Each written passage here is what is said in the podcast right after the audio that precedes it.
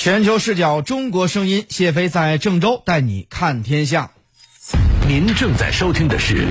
私家车看天下》。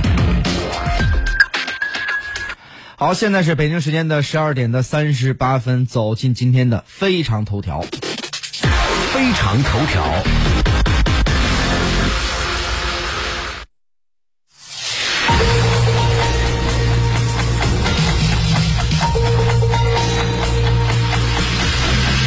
从国家层面建立健全特别行政区维护国家安全的法律制度和执行机制备受各方关注，国家安全得不到保障，香港的长期繁荣稳定也无从谈起。中央政府对维护香港特别行政区的宪制秩序负有最大责任。今天请出各路嘉宾做出深入分析。北京现场媒体人蒋晓峰，香港现场全国港澳研究会副会长刘兆佳先生，香港现场时政评论员郭一鸣先生。安邦定国，安居乐业。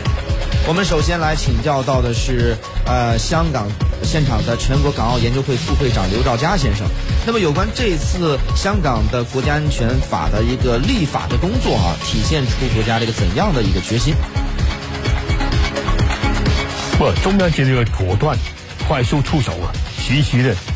就解决了香港一个自己解决不了的问题。就是假如中央不出手的话呢？香港以及香港特区政府都没有办法结束这场动乱，也不能保障这个国家安全得到有效的维护，也不能避免香港成为这个外部势力用来对付中国的棋子。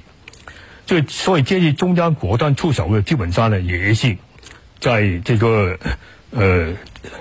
中国宪法和香港基本法共同构成这个限制。制度里面来来来来来处理，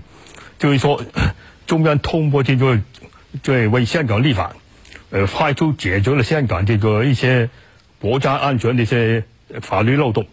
呃，特别是针对一些比较严重的国家安全威胁，呃，比如说这个外部势力，这个在香港策动动乱，比如说这个有人要颠覆中央人民军政府，不有人要分裂国家。会在香港出现这个恐恐怖暴力事件等等，就这方面来说，其实中央这个做法呢，呃，在政治上呢，也可以接触香港这动乱；在法律上呢，就弥弥补了香港这个法律一些这些漏洞，同时呢，向各方面展示中国政府这个这个愿意付出付出重大重大这个代价，维护国家安全，呃，维护国家这个主权。防止香港集权落到这个敌对势力手上，和确保一国两制能够这个呃呃全面和准确实施，对总体来说呢，长远来说对国家有利，对香港有利，这这种这个重大决策，